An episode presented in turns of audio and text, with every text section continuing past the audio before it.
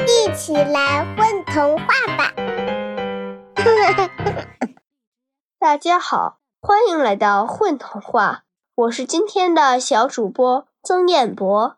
大家好，我是今天的主播天水。今天我和曾彦博小朋友带给大家的小故事，名字叫《各种口味蜜糖店》，作者菜菜。卡卡森林里有一头小黑熊，特别会酿制蜜糖。整个黑熊部落的熊宝宝都要在吃了它酿的蜜糖以后，才能安心的冬眠。这么好吃的蜂蜜，应该给更多的动物们分享。于是，小黑熊在卡卡森林里开了一家蜜糖店，名字叫什么呢？小黑熊抓抓脑袋。对了，大家都喜欢逛集市，因为集市上有各种好玩的东西。我的蜜糖店就叫做各种口味蜜糖店吧。开业的第一天，蜜糖店来了好多黑熊来捧场，小黑熊很开心，生意这么好，到了秋天就可以多跟田鼠大妈买点棉花。今年冬天把窝再铺暖和点吧。小黑熊趴在盛满蜜糖的木桶边上，美滋滋的想，不知不觉睡着了，鼻孔上吹起来一个瞌睡泡泡。啪嗒，一只小奶猫伸出爪子戳破它的瞌睡泡泡，小黑熊惊了一下，脑袋差点掉进木桶里。它揉揉眼，迷迷糊糊站起来。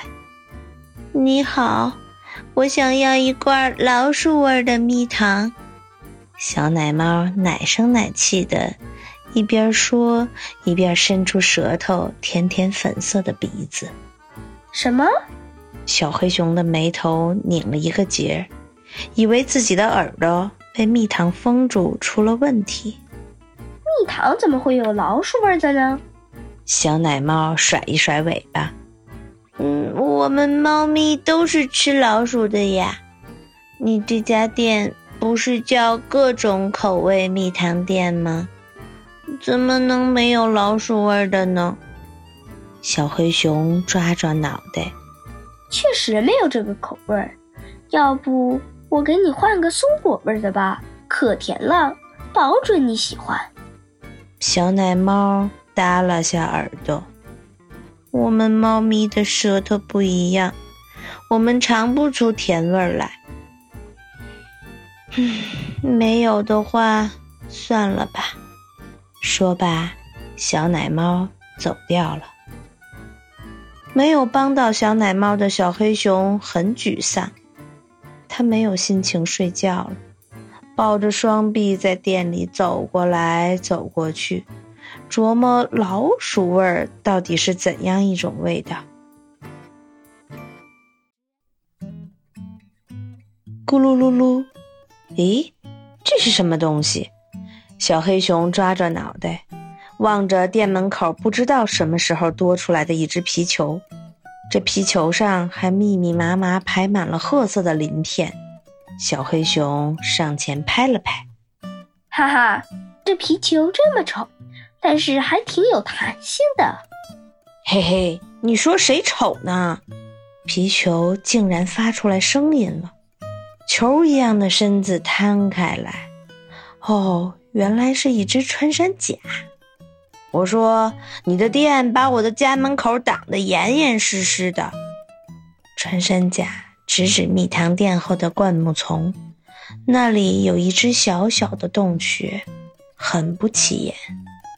我刨了很久的土，才另挖一条地道出来。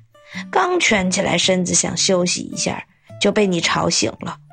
你这小黑熊，霸占别人家地盘，还骂人家丑，是不是？当我们穿山甲都是吃素的？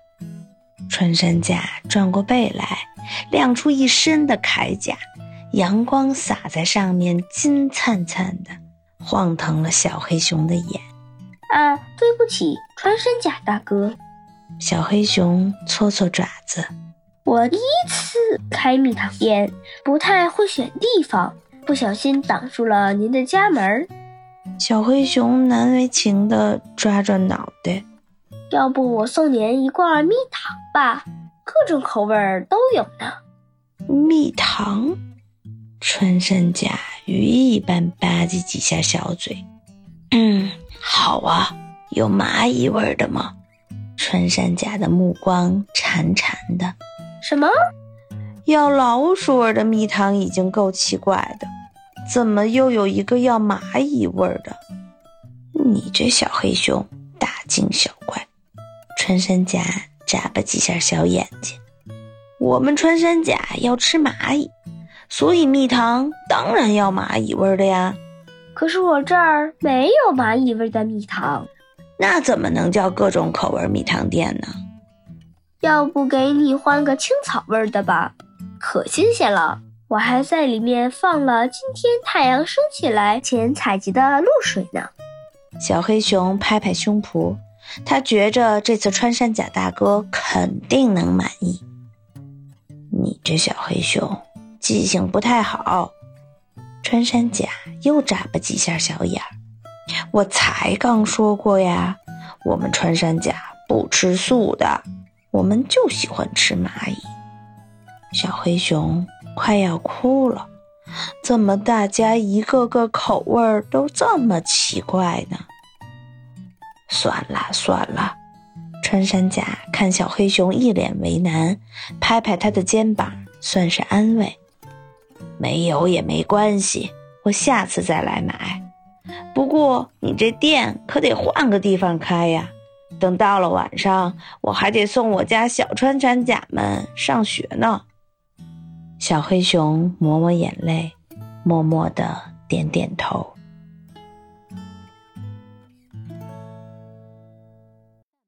小黑熊把蜜糖店搬到了一处山洞里，名字也改了，不叫各种口味蜜糖店了，改成了小黑熊蜜糖店，因为本来就是小黑熊酿制的蜜糖嘛。因为周围居住了很多的黑熊，蜜糖店的生意比以前还要好。小黑熊又做了好几只大木桶。用来盛放蜜糖。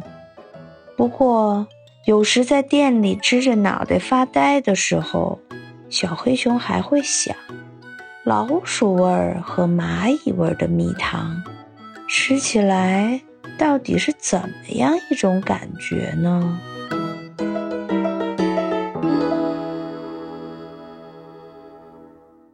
宝贝儿，你们在干嘛呀？嘘。